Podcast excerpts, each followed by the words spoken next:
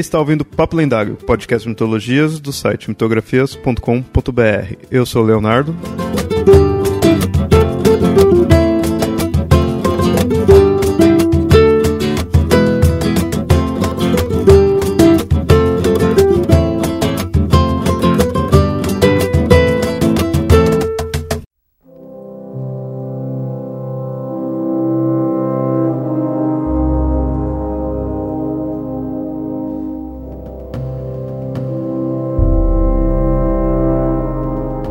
Ouvintes. Como viram, estou sozinho aqui na apresentação do podcast.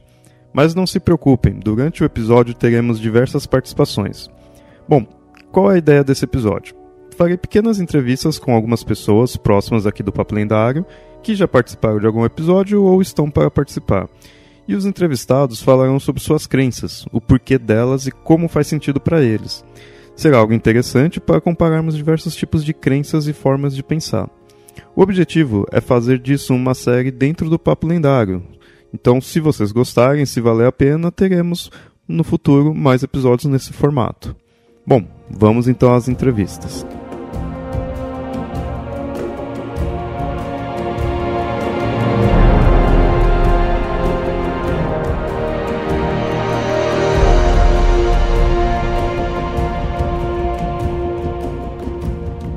Ouvintes, agora eu tô aqui com o Andrei, o colega lá do Mundo Freak. Oi, gente. E agora é sua vez, Andrei, de falar sobre você, ou melhor, sobre suas crenças.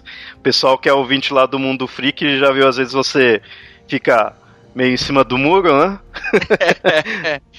Cara, eu já deixei claro nos episódios do Mundo Freak que eu não revelo muito esse meu lado pessoal, né? Tanto que às vezes as pessoas se surpreendem quando eu vou em outros podcasts e conto outras histórias, né? Relacionadas à minha família, relacionadas à minha criação, que eu acredito, né?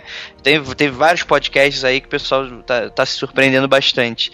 Mas, como você mesmo falou, né? Fale um pouco sobre você, né? Apesar dessa brincadeira, é, eu sempre acho quando eu vou falar que eu tô sendo um pouco arrogante, né? Do tipo, essa é a minha visão do mundo, né? E foda-se, ah, meu Deus do céu. Ah, Pode falar palavrão ou não pode? Pode, pode, à vontade. Ah, tá, foda-se então. É... Beleza. Cara, então é o seguinte: é, eu cresci uma família tipicamente cristã, não praticante, como todo brasileiro, eu acredito, né? Hoje em dia, eh, talvez até isso, esse quadro um pouco tenha mudado, mas na época, 10, 20 anos atrás, 30 anos atrás, quem nasceu com certeza conhece aquela família comum, média, em que, ah, qual é a sua religião? Ah, eu sou católico, mas não vai à igreja todo domingo. Então, que porra é essa, né, cara? É o que, padrão. E, tipo, e, e, e, não é nem isso, tipo, ah, eu sou católico, mas tá tipo uma, indo uma benzedeira na tua cara. Que que é isso, gente? né, cara? Isso é muito coisa de brasileiro.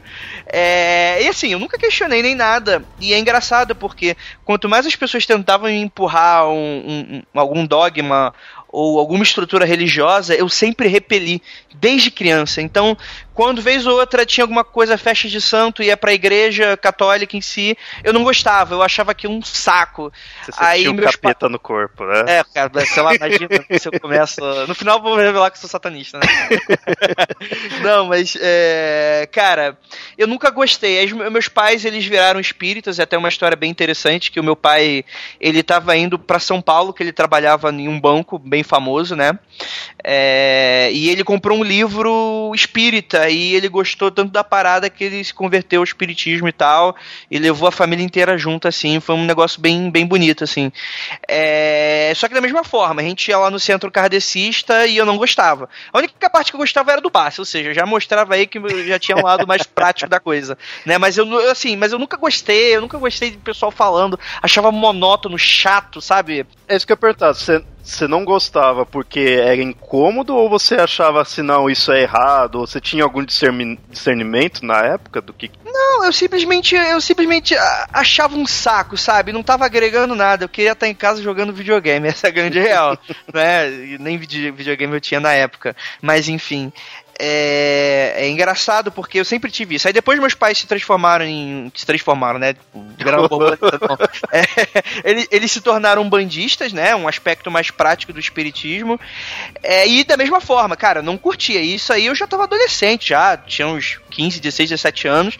E, cara, não entrava na minha cabeça. Eu não gostava. Eu não gostava de chegar em um lugar, sentar num banco duro, durante duas horas escutando qualquer coisa, vendo o pessoal pular da cambalhota.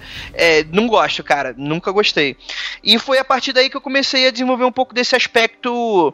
É, eu não diria cético, porque eu nunca agi com descrença com a religião de ninguém. Mas eu sempre fui muito questionador desde criança. Ah, né? mas seria o cético. O cético é a parte questionadora. Mas eu entendi, eu entendi o que você quis dizer. Entendeu? É, não, eu tô ligando meio ceticismo a descanso, mas não é necessariamente nesse sentido. Mas é, eu, sempre, eu sempre respeitei, desde criança, que a pessoa acreditasse em outra coisa, né?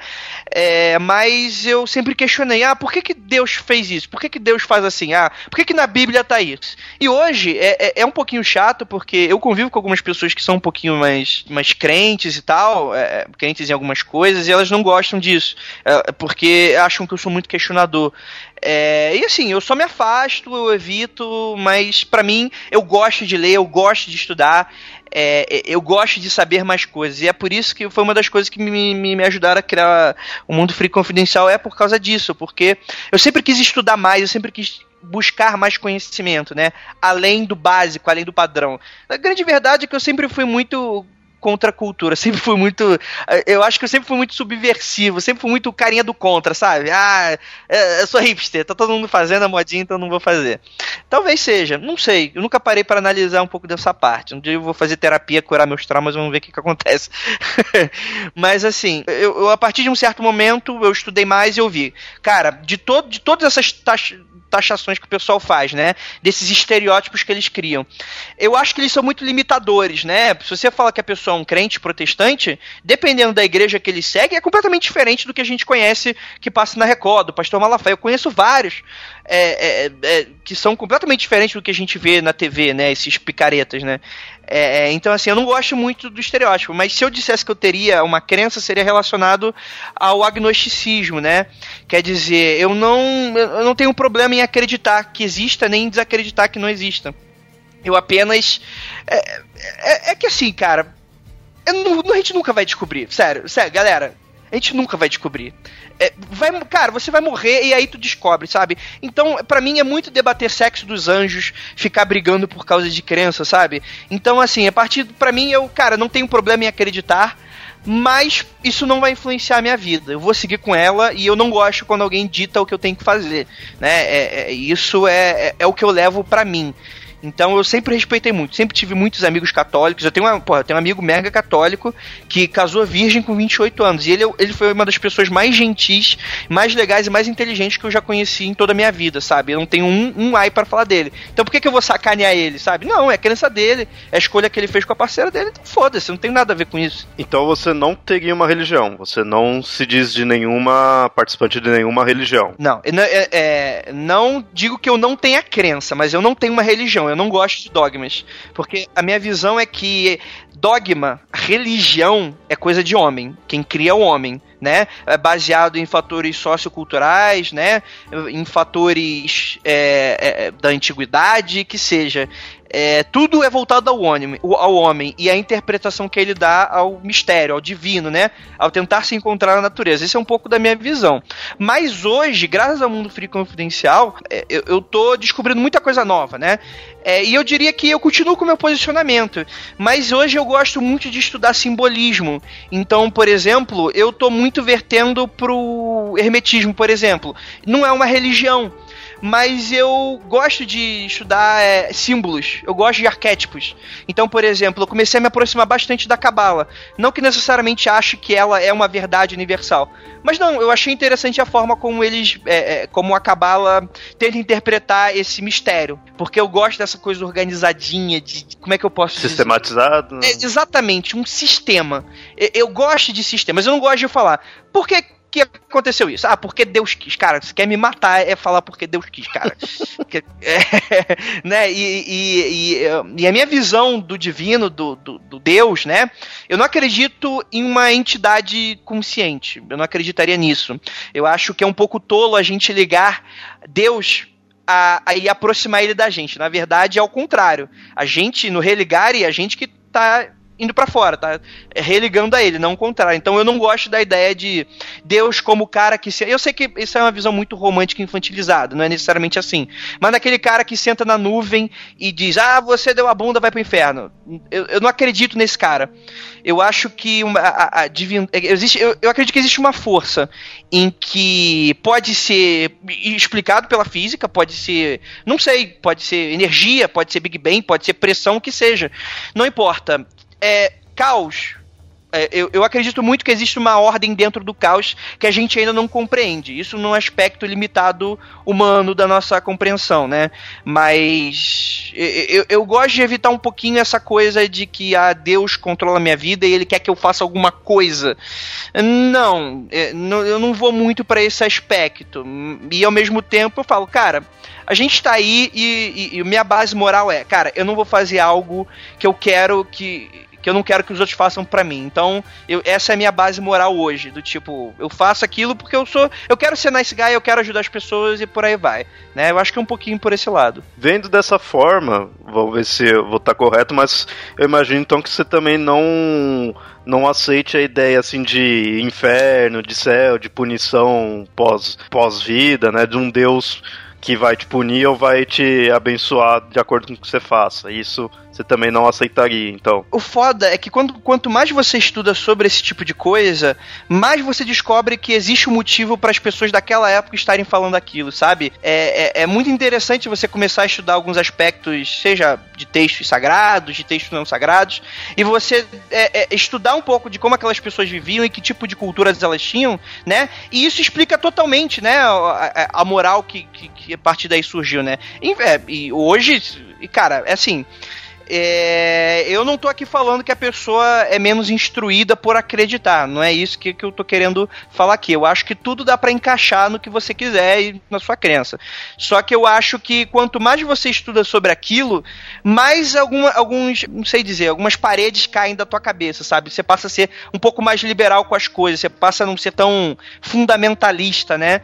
Porque você, a partir dali, passa a entender que aquilo eram regras principalmente de uma época que viviam, viviam de um jeito e que hoje não cabe mais a gente, né? É, você pode tirar, é igual você ir numa churrascaria, você vai pedir aquela picanha, oh, picanha gostosa e tal, e tu, cara, eu não gosto de gordura, tu tira a gordura e come o que tu, tu, tu come. Eu acredito que tudo tem que ser feito dessa forma. Você ignora o que você não gosta ou que você acha que não vai acrescentar na tua vida e come o resto. O inferno, para mim, cara, eu acho que é muito romantizado, é uma, uma visão muito é, romantizada de algo.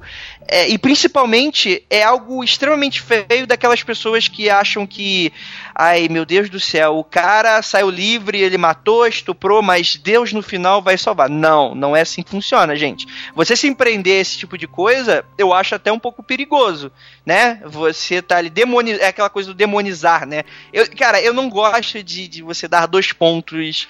Um é bom, o outro é ruim, sabe? Ah, é petralha, né? Hoje tá essa moda. Ah, GPT é, é. Não, cara, nunca, nunca gostei muito disso. Existem muitos tons de cinzas e por eu questionar isso é, é porque eu realmente acho, cara, será que o diabo é mal mesmo, cara? Se ele existisse, né?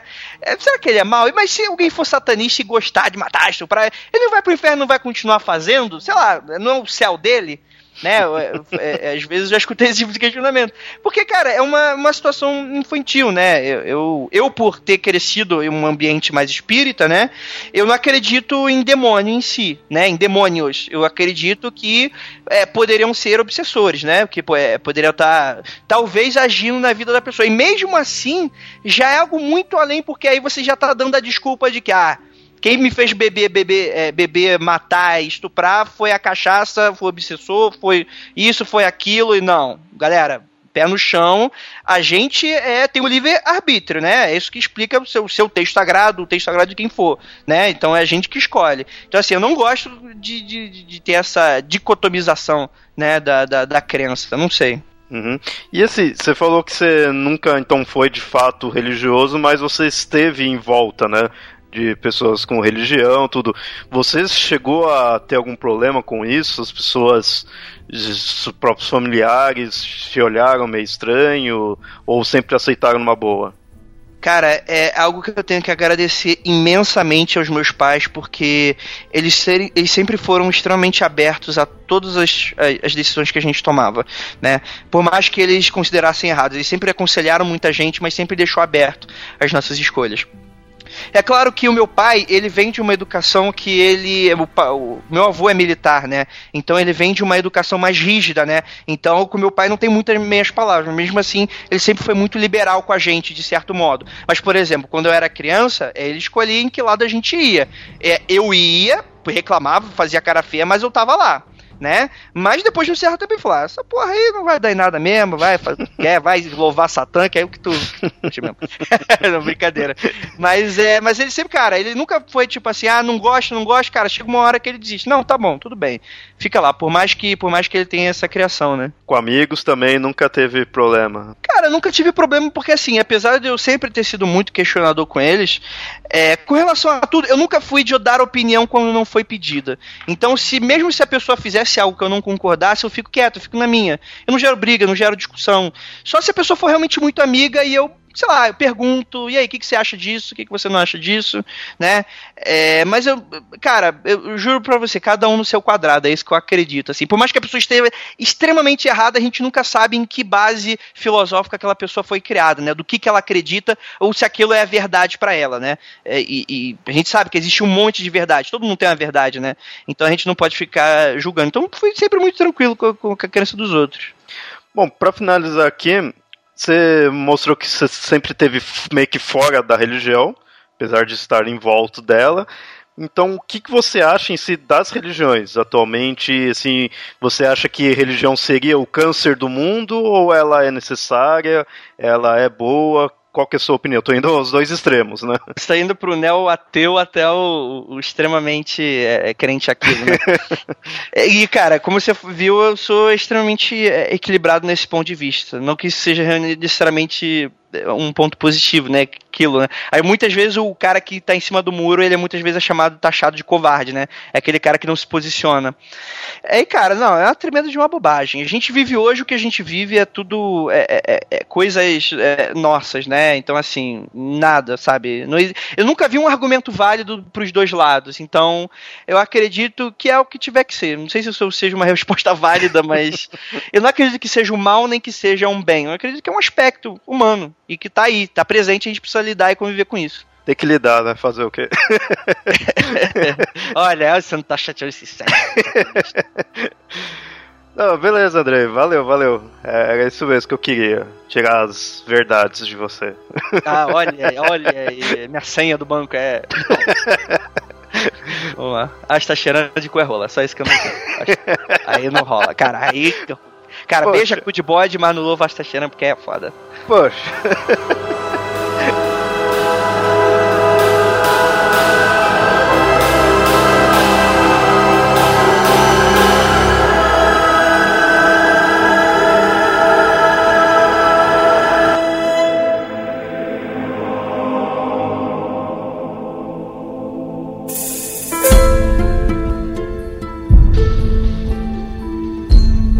Bom, ouvintes, agora nós estamos aqui com o Fábio Fat Frog, ele que já participou aí de alguns papos lendários aí, então os ouvintes já devem conhecer você, mas dá um oi aí pros ouvintes. Olá, senhores, tudo bom? É um prazer estar aqui mais uma vez. bom, Fábio, então, seguindo o esquema desse episódio, é, eu queria que você aqui falasse sobre como é a sua religiosidade, como foi, né, como que está agora, todo suas crenças, suas religiões, né? Então vamos começar por aí dizendo qual seria a sua religião, como você se define. Rapaz, eu, é, até, é até interessante dizer isso. É, eu atualmente costumo me definir como um teísta monolátrico cristão. né? Porque é, hoje eu não faço parte de nenhuma igreja, não, não congrego em lugar nenhum, mas mantenho a minha fé em Deus. Creio, creio no Deus, creio no Deus. É, se ele é o único, não sei, né? Mas eu adoro a um, por isso a monolatria. Mas então você não se diz de nenhuma religião já institucionalizada, né? é mais o seu credo mesmo pessoal. Né? Exatamente. Mas você falou que é cristão, então, obviamente, você acredita em Cristo. Mesmo assim, o catolicismo os protestantes, isso daí não te chama atenção? Você não concorda com muitas coisas deles? Como que é? Veja, é? no princípio criou Deus o céu e a terra. Não, nem, nem vamos tão longe. é, no princípio, eu fui criado né, numa família católica. Eu fui é, é, fiz alguns sacramentos e tal, né? Fiz a primeira comunhão, fiz batismo, obviamente, quando era, quando era pequeno. E, e conheci bastante a, a, coisa, né? Até que no meio da adolescência eu não fui assim um frequentador tão, tão assíduo, mas conhecia as coisas, sabia como é que funcionava no meio da adolescência, eu comecei a ter uma convivência com o espiritismo, com o espiritualismo, né? com a parte espiritual é, é, mais, mais espírita, vamos dizer assim, conhecendo os espíritos, as energias, a manipulação de energia e tal. E assim eu fui até aproximadamente os, entre os 18 e 20 anos né? Entre 18 e 20 anos eu entrei para a igreja evangélica. Olha que legal. e sim, fui, fui um evangélico é, assim fervoroso mesmo, sempre mu buscando muito, muito conhecimento, lendo muito. É, eu, eu fiquei nisso por uns entre 12 e 14 anos. Deve uma área cinzenta aí no final mas eu frequentei muito, cara. frequentei e, e, tipo, não era só de esquentar banco, não. Eu era líder de jovens, fui líder de adolescentes, fui professor de escola dominical, estudei é, é, é, apologética. Cara, eu estudei muito. Eu, é, eu coordenava os estudos bíblicos da igreja que eu participei, que era uma igreja congregacional. Então, quer dizer, eu levei realmente um negócio muito a sério é, essa minha vida é, cristã né, de, como evangélico. Então, a última formal, a última é, religião formal que eu tive foi evangélica. Olha só. Era qual das evangélicas? Congregacional. Certo, certo. E o que, que fez você deixar, assim? Rapaz, é, é, com o tempo, né, você começa a questionar uma série de coisas, você começa a discordar de uma série de interpretações, né, que normalmente as pessoas dão, né? E todo mundo fala, até mesmo as pessoas da igreja falam, ah, todo mundo tem discordâncias e tal, mas eu acho que quando o volume de discordância é muito grande e ele praticamente inviabiliza a, a, a convivência num mesmo local, porque você tá, se você está numa igreja, você está ali para minimamente é, é, é, comungar com as pessoas, entendeu? Aquele ter ali ideias é, minimamente comuns. E de repente você começa a ver que não, tá, isso tá errado. Não, isso não, cara, isso não é assim. Não, não, não pera, para, isso é uma interpretação para aquela época, tal. Você começa, inclusive, é, baseado na quantidade de estudo que você tem de coisas sérias que você estudou, que é, algumas posturas, é, algumas é, correntes teológicas contradizem outras, ou.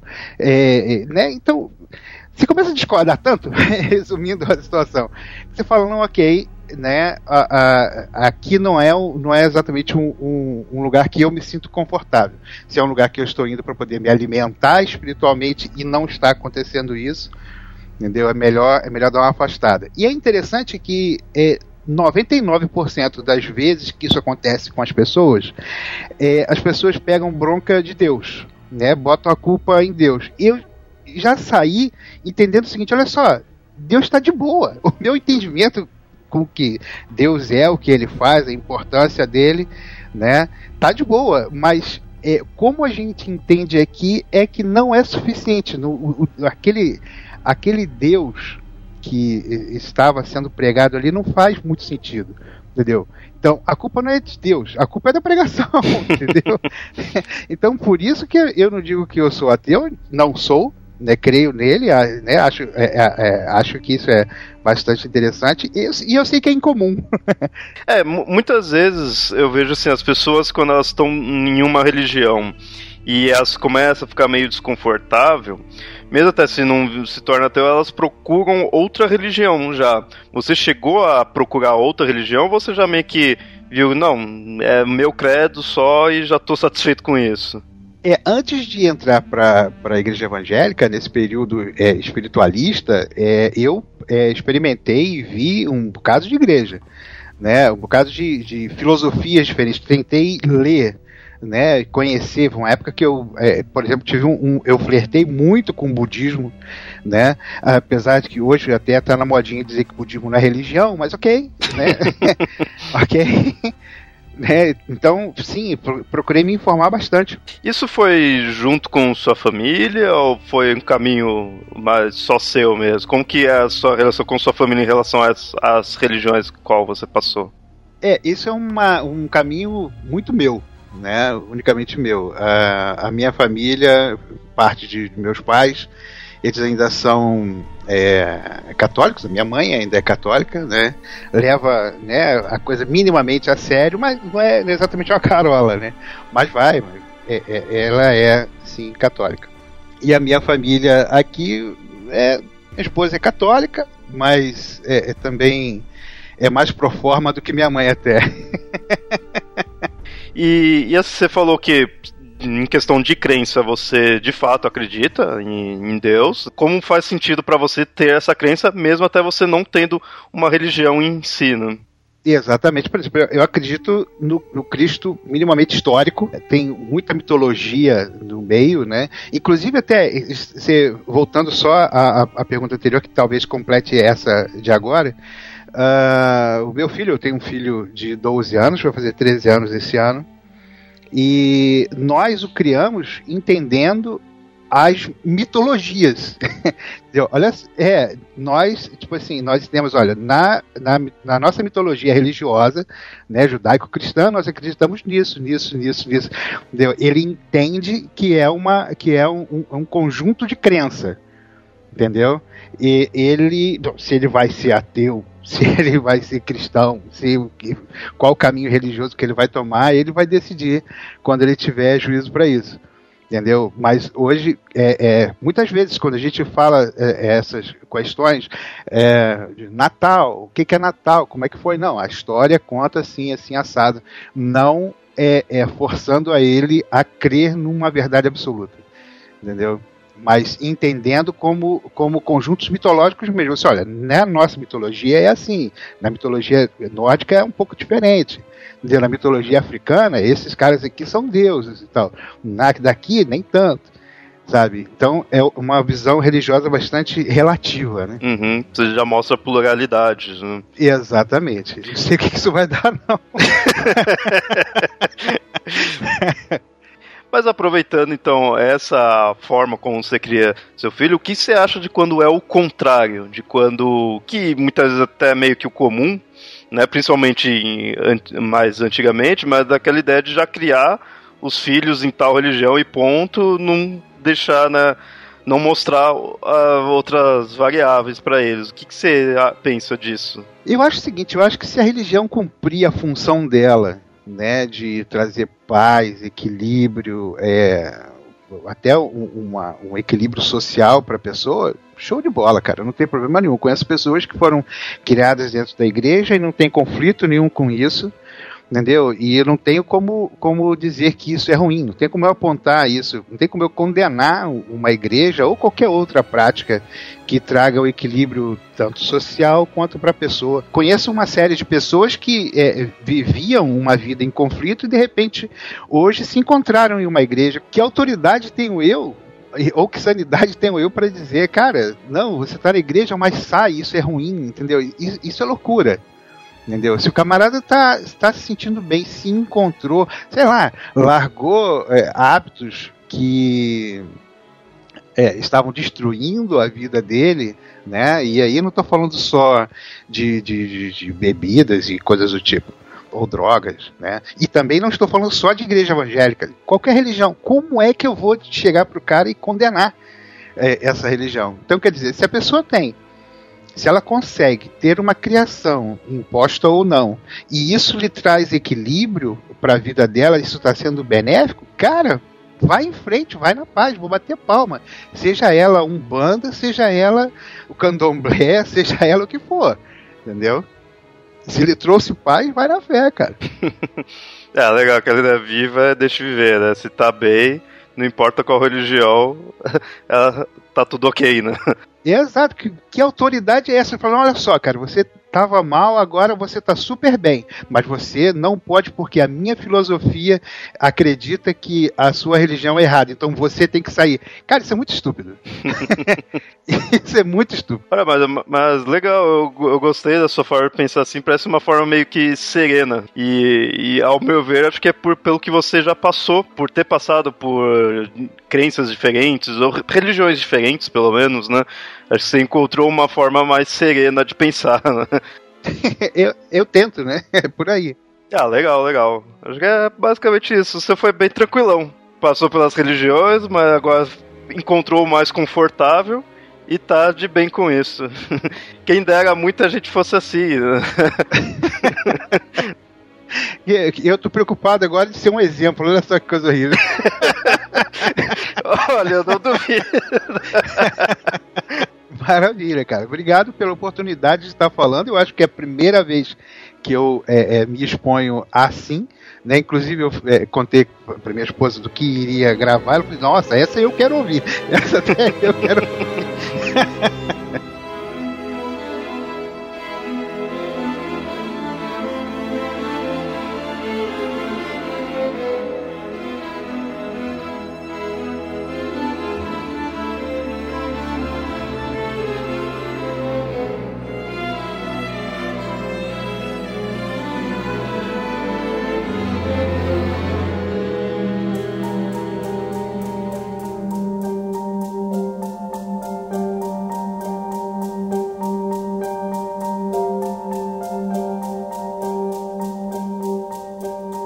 nessa parte agora do episódio, nós estamos aqui com um colecionador, o colecionador de sacis, o Andrioli.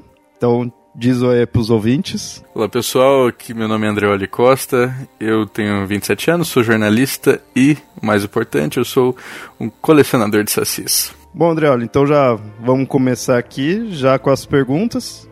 De início, gostaria que você dissesse se você se considera uma pessoa religiosa e qual que seria a sua religião. Então, Leonardo, eu não me considero uma pessoa religiosa, né? Mas eu tenho uma religião. Eu, me, eu não me considero religioso porque eu não pratico o, os ritos, né? Não sigo o que diz a igreja, mas é, eu sou um católico não praticante de formação, né? Desde criança, né, que eu que meus pais me colocaram, né, eu fiz a primeira Eucaristia, fiz a Crisma há quatro anos, né, então eu tenho todo esse histórico assim de família de frequentar a igreja e por isso a minha formação foi feita ali, mas é, eu não comungo né, há muito tempo, eu não me confesso há muito tempo, né, então é, eu frequento a igreja de vez em quando, mas quando eu frequento eu não me sinto desconfortável, né, eu me sinto bem. Agora, é, eu tenho uma, uma seleção do que me faz bem nessa igreja. Então, essa é, minha, essa é a diferença, eu acho. Você se põe como um católico não praticante, né? Você não chega a seguir tudo, você se põe na forma como você se sente mais confortável, né?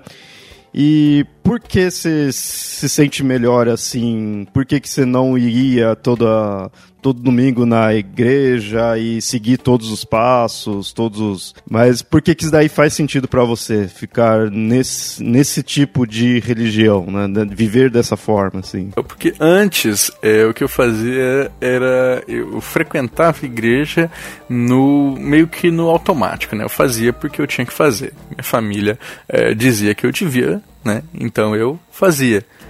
É, e isso fazia parte da minha formação, era uma coisa natural.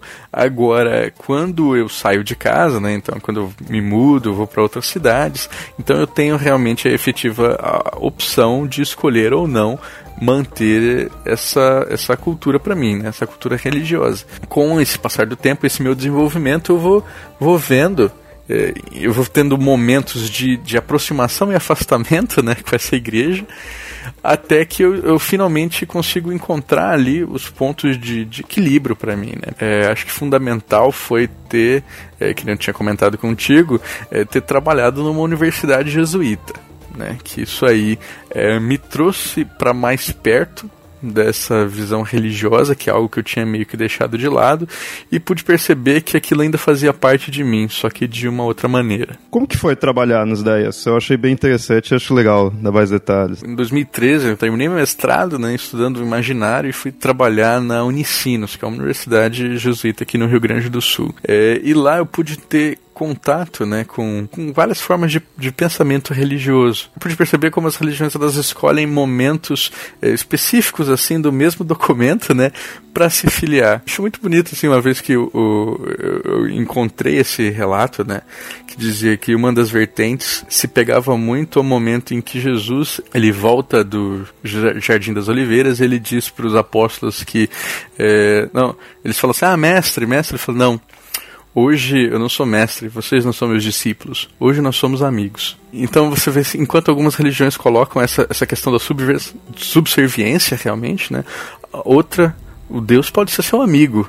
Outro Deus pode ser seu companheiro, né? Então essa pluralidade, ela me encantou bastante. E o trabalho dos jesuítas, ele me marcou muito porque é, todos podem ter suas críticas, né? Mas eu estava lá dentro e eu pude estudar é, a companhia, como é que ela funciona. E o que me encantou bastante foi essa ideia do trabalho, né? O trabalho e a servidão e de servir aos pobres. Então, é, enquanto é, outras ordens assim elas têm que parar para rezar, então elas têm que ter um terço, têm que ter o hábito. Os jesuítas não têm hábito o hábito, a roupa, né?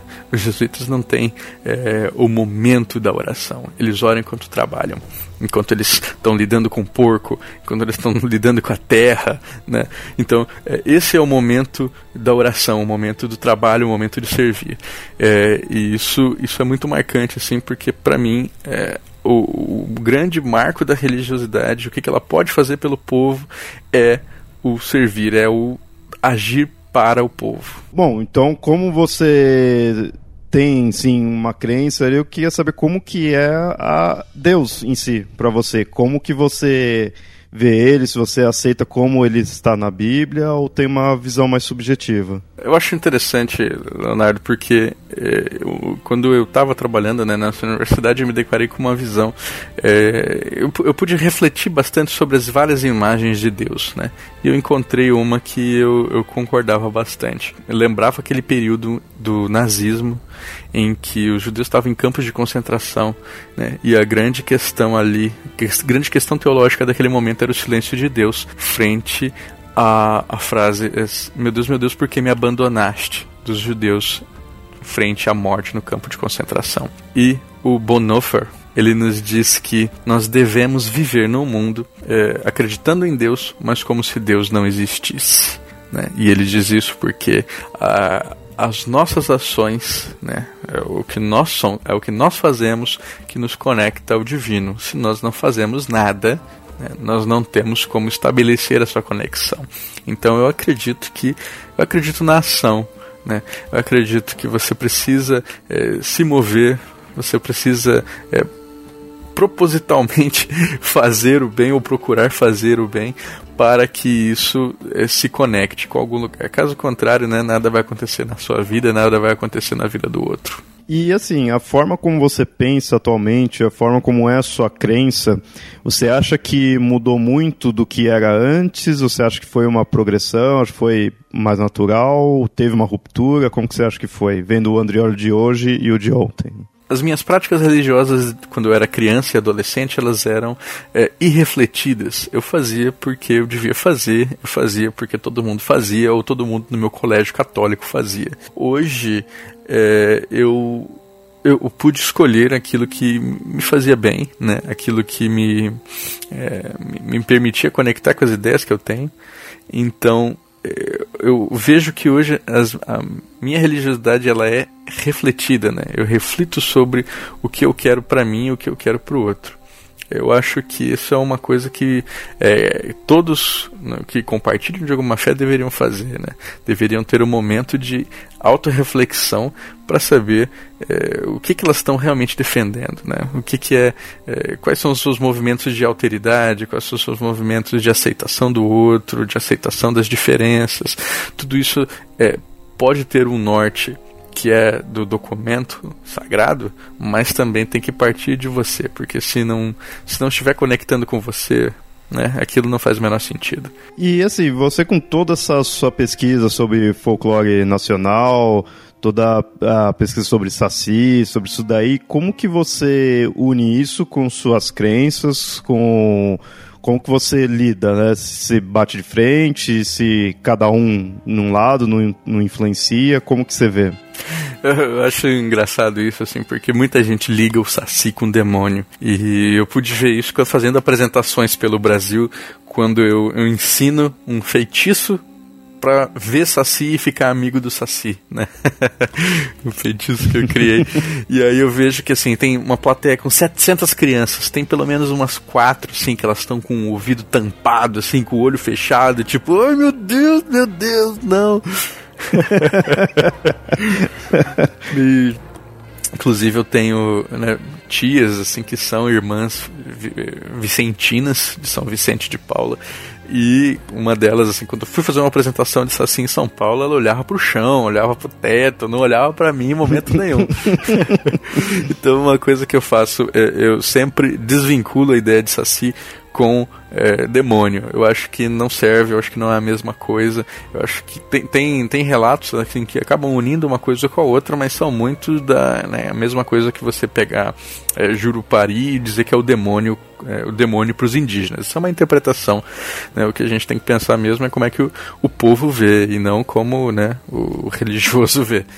É, outra coisa que eu acho legal é que na igreja de São Benedito, é, Serra Negra, São Paulo, temos um vitral na um vitral não, um afresco, né, no teto da igreja com sacis. Então, no teto da igreja tem sacis de an... Eu acho que eu vi isso daí, acho que você deve ter postado. Post... Eu lembro de algo assim. Postei, são sacis de asa de anjo, né?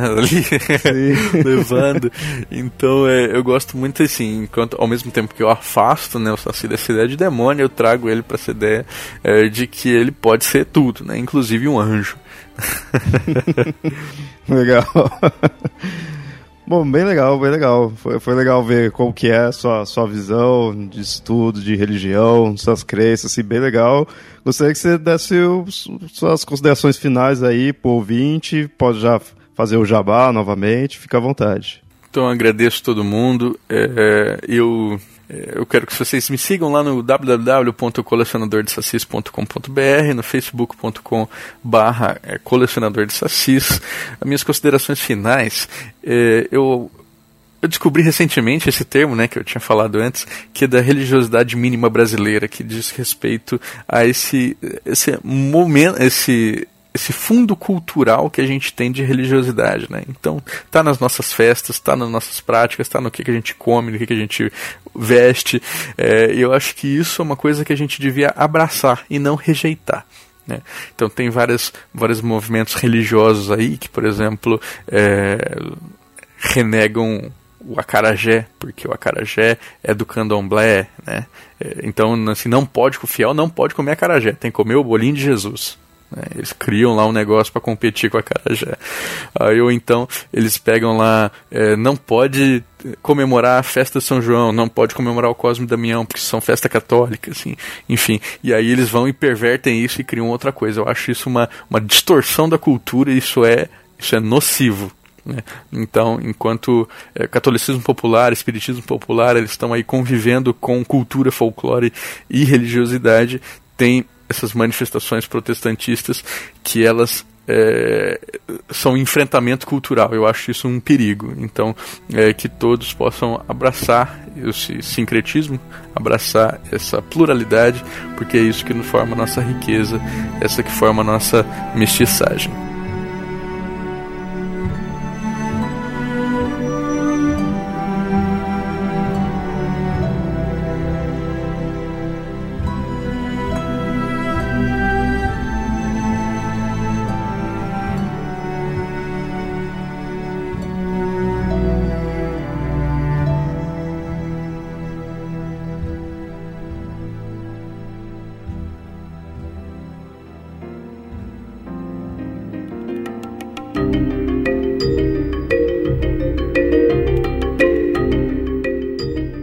Ouvintes, agora eu tô aqui com o Igor. É, hashtag Team Céticos, né? então, Igor, agora chegou sua vez aí de mostrar qual que é a sua religião, suas crenças, né, assim. Acho que o pessoal que acompanha a gente aí no Mundo Freak já deve ter uma noção, né? Mas aí para quem não conhece, então gostaria que você falasse aí qual que é de fato a sua religião. Olha, é, na verdade eu não tenho nenhuma religião, né? Eu, enfim, não tenho nenhuma denominação religiosa, religião, nem nada. Mas você tem alguma crença ou você é ateu? Não, eu sou ateu. Não tenho, né, não tenho nenhuma crença além da própria física. Talvez seria melhor até ter perguntado o contrário, né? Primeiro, se você acreditava que sendo ateu já é mais comum que não tenha religião. Apesar de não ser simples assim, mas basicamente, né? Quem normalmente é ateu não, não vai ser religioso mesmo. Mas, mas por que você se tornou ateu, né? Que, por que, que isso faz sentido para você? Não fui ateu sempre, né? Acho que a gente vai conversar disso um pouco mais para frente, mas uh, quando eu uh, me vi realmente ateu foi quando eu comecei a, a, questionar as coisas que eu acreditava. E uma coisa interessante que eu nunca tive é, eu sempre fui encorajado, até na minha família, a questionar as coisas, não aceitar as coisas é, simplesmente porque me falaram que era daquele jeito. E aí, quando eu comecei a questionar as coisas, eu, eu comecei a abrir minha mente e ver que não fazia sentido muito dessas crenças. Ou, e depois eu vi que, na verdade, nenhuma dessas crenças fazia sentido. E aí eu fui atrás de, de ler de, enfim, diferentes pontos de vista, tanto pontos de vista teístas quanto também ateístas. É, enfim, e também, e também isso casou com, com, com, coisas que eu lia na época, de, de coisas que você estudava na faculdade. Então, é, por exemplo, você lê é, o Richard Dawkins, o próprio Darwin, que a, a, a, teoria dele não é uma teoria ateísta, mas ela vai contra boa parte do que é, parte do cristianismo acredita, daquela criação é, divina de, de tudo, né? já está tudo prontinho e tal. E você vai estudando e você vai é, é, raciocinando em cima disso e você vai ver que aquilo não faz sentido. Mas o livro que mais é, me deu embasamento ateísta foi a Bíblia. É, que eu li a Bíblia, o Novo Testamento o Velho Testamento duas vezes e, e para mim aquilo ali foi a, a, a, enfim, a prova cabal de que na verdade eram simplesmente uh, pessoas que inventaram isso, né? Uma frase que eu gosto muito do Nietzsche, que foi um autor que eu li bastante, que tem é, é, bastante embasamento forte pro, pro ateísmo, é que ele falou que o, o homem criou Deus à sua imagem e semelhança. E para mim é isso daí mesmo. Você se tornou ateu mais ou menos quando? Assim, quantos anos você tinha? Assim, que você pode falar, agora de fato sou ateu mesmo, não, não acredito em nenhum Deus. Que eu me tornei, uh, porque tem na verdade dois momentos. O momento em que eu me tornei tem o momento que eu saí do armário. Uh, O momento que eu me tornei, eu acho que tem. Não tem tanto tempo assim, deve ter o que? Talvez 10, 10 anos. É, eu comecei a questionar mais tempo, mais ou menos 10 anos, eu me vi, falei, cara, eu acho que não acredito nada mesmo. Mas que eu saí do armário, digamos assim, que eu cheguei a me assumir realmente sem medo, eu acho que eu tenho, é mais recente, a coisa de, não sei, 6, 7 anos, talvez. Como que foi ao redor das pessoas né, que estavam com você quando você falou que, que era teu? Aceitaram uma boa ou, ou teve algum alguma, algo estranho? É, na verdade, sim, boa parte da minha família não sabe até hoje exatamente porque há essa, é, essa associação entre ateísmo e, e, e, alguma coisa ruim, né? Ateísmo e satanismo. O pessoal brinca, né, de ateu satanista, mas na cabeça de muita gente isso é uma coisa só, né? Sendo que na verdade é o oposto, né? Se você não acredita em nada, você não acredita nem em Satanás, né? Enfim, até porque diabo é uma coisa que nem quando eu acreditava em Deus eu acreditava. Mas então uh, para uma parte assim mais conservadora da família, o pessoal não sabe, mas eles sabem a minha posição de cético e eles, eles conhecem a minha posição de que é, para mim não a religião ela não é o detentor da, da, da, é, das regras morais da humanidade, né? Isso aí é, é, muito além da religião e uma pessoa ela pode ser boa ou ruim, independente de ter uma religião ou não, né? Vários pastores aí com programas de televisão que não nos deixam mentir. Para as outras pessoas, é, as pessoas me questionavam mesmo, falavam, ah, mas é, tá faltando Jesus no seu coração e tal. Eu falei, olha, na verdade está faltando Jesus no coração de quem acredita nele, né? Principalmente. Porque o pessoal só fala, mas não, não, não faz, né? Acredita, mas não segue de fato, né? É, e acredita, sei lá, num, num, Jesus assim, meio estranho, né? O cara fala de amor, o telefone sem fio chegou a um ponto que o pessoal prega ódio, enfim. Uh, mas a reação não foi, não foi tão, não foi tão positiva das pessoas, não. Há o preconceito muito grande é, e eu acho que vai existir durante um bom tempo, porque é, boa parte das religiões ela se baseia muito na questão de que é, eu tenho, a, eu sou dono da verdade e eu preciso impor essa verdade ao resto das pessoas. Se você não está do meu lado, você você é mal, né? Então, enfim. Mas chegou assim a se distanciar de alguém, perder algum amigo, algo do tipo, por, por causa disso ou não?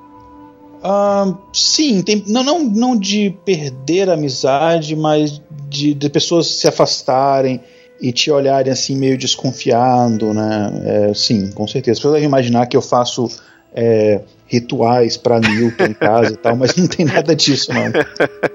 mas eu achei interessante você falou que parte da, da sua família aí não você ainda nem é, mostrou, né? Assim, que é ateu nem nada. E então, su, por sua família, seria qual religião? Assim, você, você nasceu em qual qual berço religioso? Eu nasci, mas isso foi uma coisa que eu fui durante muito, muito pouco tempo, né? Eu nasci católico, mas durante muito pouco tempo, porque quando eu nasci, é, depois de poucos anos, minha família já estava numa, numa transição para o espiritismo. Então, a minha vida, minha experiência religiosa, que eu tive boa parte da minha vida, foi no Espiritismo.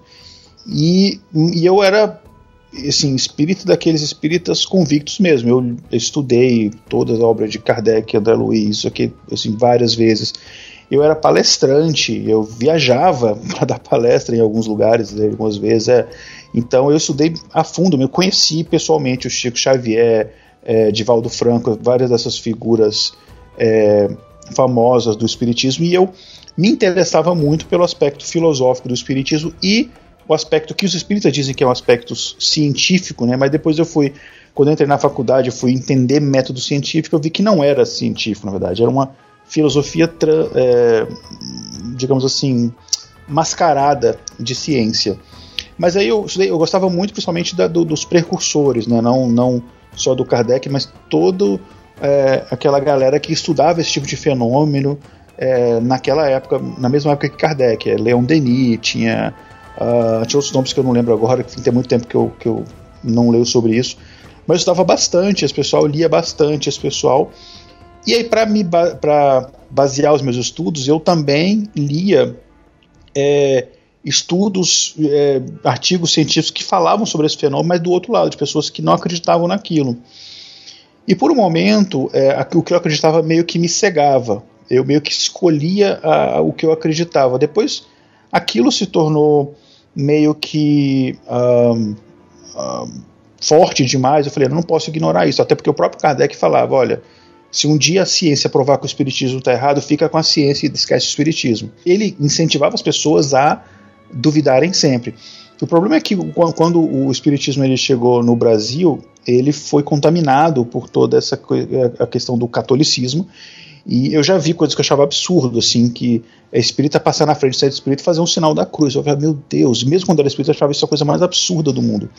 E quando eu dava palestras é, em, em centros espíritas, eu defendia o ceticismo nos espíritos. Eu falei, olha, não é tudo que é manifestação de espírito, a maioria é, é animismo, é, enfim, defendi isso daí e ia estudar esse tipo de coisa.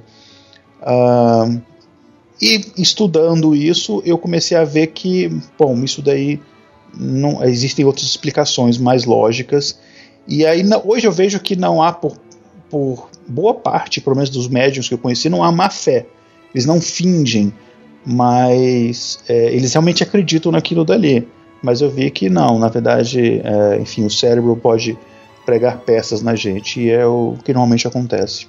Então, mesmo na época em que você tinha uma crença, você já era cético, assim, né? Você já tinha um certo ceticismo. Sim, sim. E aí é, é importante dizer é, para os ouvintes, enfim, o, os ouvintes aí do Papo Lendário são inteligentes, eles sabem disso, mas é bom a gente dar uma reforçada que quando a gente fala cético, não quer dizer eu não acredito em nada quer dizer eu não acredito naquilo, na primeira, é, na primeira coisa que, que, que me dizem, na primeira coisa que eu vejo. Eu duvido e vou atrás de, de, de, das diferentes possibilidades, diferentes explicações para tentar entender aquilo. Eu não acredito simplesmente porque está escrito em um lugar ou porque alguém falou. Né? É, então eu, tinha, eu sempre tive essa postura né, de cético em qualquer coisa na minha vida. Um, e, e, isso, é, enfim, ajudou no final eu trilhar esse caminho até chegar no, no ateísmo. E assim, é, ateísmo e principalmente, na verdade, o ceticismo, ele é bem desligado com a ciência na questão assim, dos cientistas mesmo, né? Apesar de ter cientistas religiosos, é muito comum na ciência você ver as, uh, o mundo de forma cética. Você tá próximo à ciência, assim, é algo que te chama atenção? Como que você lida com a ciência? Que antes né, lidava com a religião, da parte do espiritismo, e agora como que você lida com a ciência? É, eu sempre é, fui muito ligado à ciência, enfim, eu não. Uh, eu, hoje em dia eu não produzo ciência, mas eu não, não escrevo artigos, esse tipo de coisa, apesar do que eu, eu já fiz isso durante um tempo. Eu, é, explicando um pouquinho da minha vida acadêmica, eu no, no final acabei me formando em ciência da computação, mas eu fiz é, quatro anos completos de faculdade de medicina, é, cheguei, na verdade, larguei no quinto ano, e, então eu estudei bastante essa parte da, da, das ciências biológicas e como só por hobby eu sempre li bastante sobre física, né, sobre diversas coisas de física. Eu, eu, eu gostava uma, uma diversão que eu tinha, um hobby que eu tinha era era fazer exercício de física.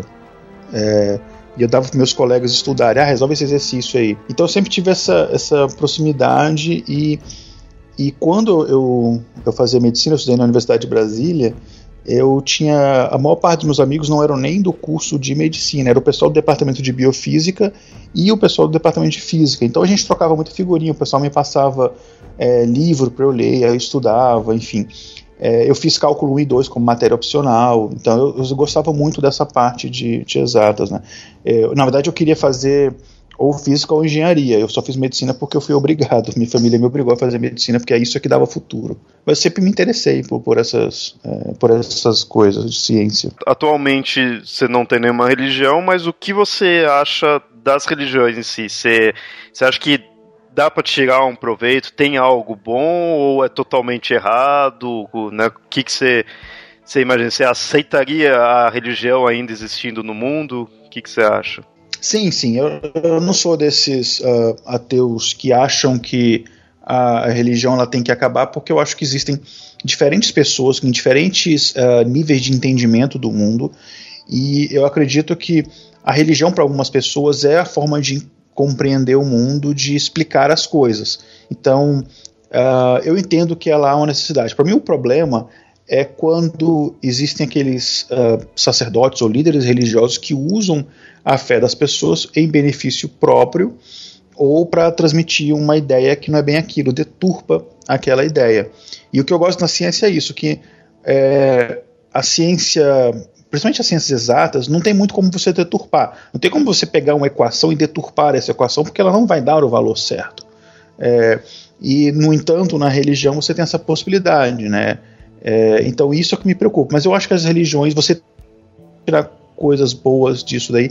Eu me interesso pelo estudo das religiões ainda hoje. Eu, é, recentemente, acho que de coisa de dois meses e tal, inclusive até com uma pequena parte de uma pesquisa de um livro que eu vou escrever no ano que vem, eu reli o Alcorão recentemente e tal, é, porque eu queria tirar uma dúvida é, hoje, com os olhos de hoje, né, que eu li ele um tempo atrás, mas eu queria com os olhos de hoje, ah, será que realmente a parte que eles falam sobre é, jihad lá é, não é bem assim, enfim, qualquer. É, eu tentar tirar minha própria interpretação e tal, então eu ainda me interesso por isso, eu acho que existe é, sim essência muito boa, principalmente é, por exemplo, no, no budismo, é, até mesmo no cristianismo, se a gente pegar o cristianismo ali é, primitivo, sem igreja, sem nada daquelas é, dessas coisas, digamos assim, é, desnecessárias, acho que tem muita coisa boa. Mas, é, e até, não sei se estou me delongando demais, mas até quando eu, eu era espírita, digamos assim, cristão, eu, muitas partes ali do, do, da Bíblia eu não concordava. Na verdade, eu acho que é, cristão tem que acreditar em Cristo, e para mim, cristão tem que acreditar no Evangelho e pronto. É, você usar o, Velho Testamento como embasamento para alguma coisa é igual você pegar o Código Penal de 1818 para justificar a escravidão. É, tem uma lei nova, enfim. É, mas, mas eu acho que sim, acho que resumindo tudo, que há coisas boas, é, mas o problema, é claro, é sempre o ser humano que deturpa. Sim, o problema é sempre o ser humano. Exatamente, o pior tipo de gente, né? Valeu aí pela participação e tem alguma mensagem aí para os ouvintes do Papo Lendário? Quer falar algo para eles? Fica à vontade. Ah, bom, primeiro eu queria agradecer o convite, que é um dos meus podcasts favoritos. Eu escuto há bastante tempo, não sei quanto tempo, mas eu escuto há bastante tempo e é um eu tenho eu assino vários podcasts, mas é sempre um assim, quando tem episódio novo, eu paro o que eu estou ouvindo na metade e vou lá escutar.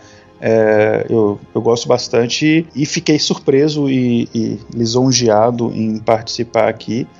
É, recado eu tenho dois só. Um é vou usar uma frase de um dos grandes filósofos do século XXI, que é o Etebilu, é busque conhecimento sempre, né?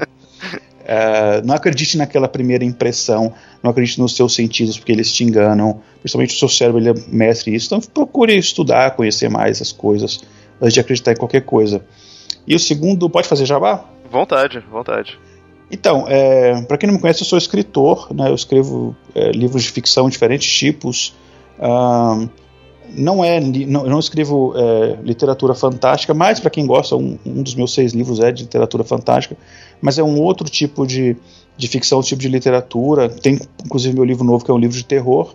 Então eu convido os ouvintes a dar uma olhada lá no meu site, que eu falo mais sobre isso, que é o igoralcantara.com.br, que tem lá também link para os outros podcasts que eu participo, no caso o TemaCast e o Mundo Freak, aqui também, que a gente faz lá com o Léo. Ah, legal, vai estar todos os links aí no, no post.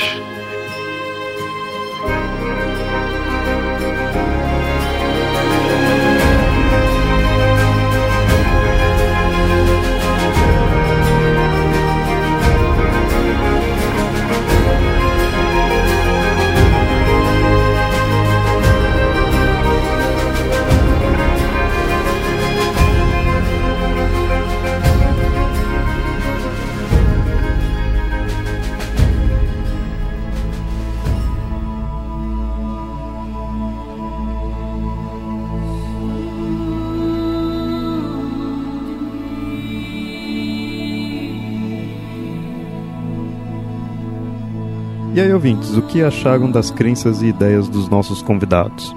Agora acho que está na minha vez, né? Acho que não custa nada mostrar a minha visão de mundo no que tange religiões e divindades. Claro que quem escuta aqui já tem uma noção, mas vou dar alguns detalhes. Vai ser, acho que, uma forma interessante de refletir. Como vocês sabem, sou ateu. Quer dizer, me dizer ateu é uma forma mais simples e fácil de explicar. Pois das vezes que já entrei em detalhes sobre minha forma de pensar, alguns já me chamaram de agnóstico, outros de ateu, outros de ateu agnóstico e outros disseram que é algo totalmente diferente. Sinceramente, para mim não faz diferença. São apenas denominações, a minha crença ou descrença não muda com isso. E o que farei aqui é fugir um pouco das perguntas que fiz para os convidados. Não faz sentido perguntar a mim mesmo, então farei um comparativo do que já fui um dia. A princípio, eu nasci em berço católico, mesmo que um catolicismo com algumas aspas, e nunca fui cobrado por isso. Então faremos um exercício criativo agora. Atualmente eu estou distante do que seria um católico, bem distante, mesmo que um católico chamado de não praticante. Para me tornar católico, quer dizer, para ter uma crença que se adequa às de um católico, eu teria que, em primeiro lugar, aceitar o conceito de crença. Atualmente não acredito em nada e duvido de tudo seja o alvo da crença algo divino ou não. Enfim, posto que aceito crenças, e crenças no sentido mais popular e básico possível, agora vem o passo da divindade. Será então preciso que eu acredite que exista uma força criadora. Eu digo força, por enquanto, mas logo em seguida precisarei aceitar que essa força seja uma consciência, tenha uma vontade ou mesmo um objetivo. E assim deixaria de ser uma força e de fato passaria a ser uma divindade. Ok, eu sei que há muito a se discutir sobre esses termos e definições, mas não cabe aqui no momento, nesse episódio. Vamos ver isso de uma forma um pouco rasa.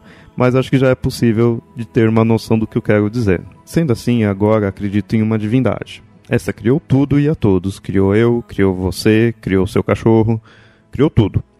E esse seria um passo e tanto, pois a ideia de um ser criador teria que fazer sentido para mim. Sentido a ponto de eu não precisar ter dúvidas sobre isso. Bom, e essa divindade é única? Existiria uma certa lógica em, em dizer que não, em dizer que haveriam outras divindades. Mas se eu pretendo aqui ir ao catolicismo, eu devo aceitar que sim, que essa de fato é a única divindade. E agora chega o momento de dizer qual o aspecto moral de tal divindade. Só assim para termos conceitos de pecado e leis que virão mais para frente. Então, antes de falar sobre tal divindade, que agora irei chamar de Deus, eu preciso aceitar que exista o bem e mal e de formas naturais. De formas naturais, porque tais conceitos não seriam meramente subjetivos ou construções humanas usadas de forma como uma ferramenta social, principalmente no que tange o mal. Tais conceitos eles teriam uma origem divina, e assim dizemos qual é o aspecto de Deus. Só agora então eu posso dizer que Deus é bom, pois só agora sei o que é bem e o que é o mal. Agora sim eu começo a me aproximar de uma religião. Antes acreditava apenas em um Deus criador. Agora eu acredito em um Deus criador capaz de me mostrar o que é certo e o que é errado ou até, em alguns casos, me julgar pelo que é certo e que é errado. Mas não vou precisar definir aqui o que é certo e errado. Para isso, tenho a religião. E agora digo religião não como um religare subjetivo, mas sim como uma instituição religiosa. Digo já instituição, pois eu pretendo ir para o catolicismo. Mas se fosse outra religião, por exemplo, poderia muito bem ser uma crença popular religiosa ou algo do tipo. Religião aí pelo mundo é o que não falta e cada uma se apresenta de uma forma. Pois bem, agora finalmente eu me torno católico. E com isso vem um pacote de práticas, costumes e crenças a se ter. Três pontos que eu acho fundamentais com isso, e mostrando bem, é, isso é minha opinião, são, primeiro, aceitar a Bíblia católica e seu conteúdo. Esse aceitar não quer dizer necessariamente que eu acho que aquilo ocorreu ou não, pelo menos não por enquanto a religião em si, a instituição religiosa vai meio que me dizer o quão que eu devo levar ao literal aquilo lá. Mas não vem ao caso agora. O, a questão do aceitar aqui é mais em aceitar o seu valor, no mínimo o valor moral. Segundo, ligado a isso, que também aceitar o Deus apresentado na Bíblia. Por enquanto estava apenas dizendo Deus Criador, mas não basta ser apenas um Deus criador, um Deus onipotente, onipresente ou que quer que seja. Tem que ser o Deus apresentado na Bíblia, daquela forma como ele é mostrado. Eu tenho que aceitar aquilo, já que é a Bíblia católica.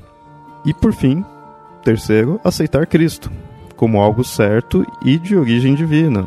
Se sou católico, obviamente devo aceitar a existência do Deus Filho.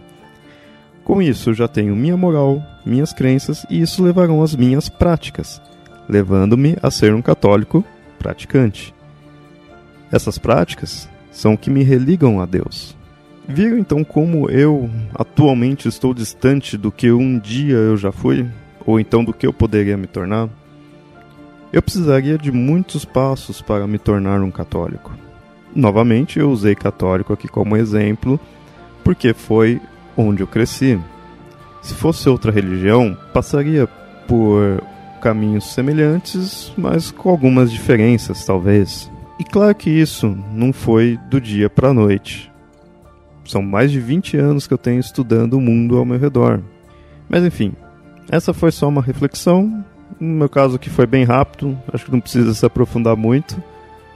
Mas achei interessante pôr aqui minha visão mas mais interessante ainda é ver a de vocês. Como que é.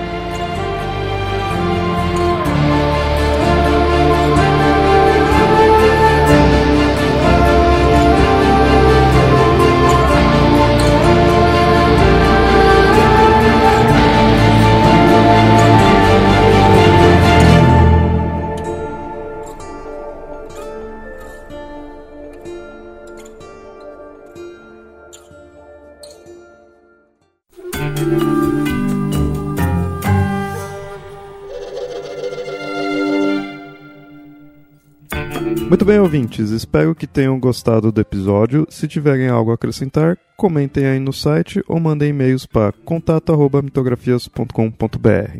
E nos sigam nas redes sociais, arroba mitografias ou arroba papo lendário no Twitter. E curta a nossa página, facebook.com lendário. Apoiem o Mitografias pelo Padrim, padrim.com.br barra mitografias. Seu apoio é muito importante e é o que nos ajuda a manter o site e o podcast. E até mais.